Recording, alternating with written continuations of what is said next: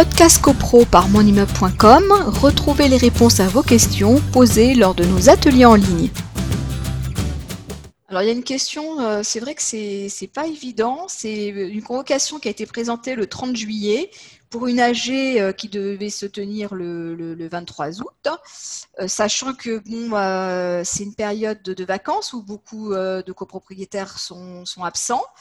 Est-ce que ça peut être un motif pour contester cette assemblée générale? À partir du moment où il y a le nombre requis de tantièmes qui assistent à l'assemblée générale, non.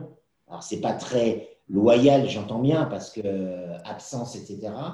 Euh, les convocations qui arrivent au mois de juillet, on peut considérer que même des gens sont déjà en vacances au mois de juillet au moment de la réception de la convocation.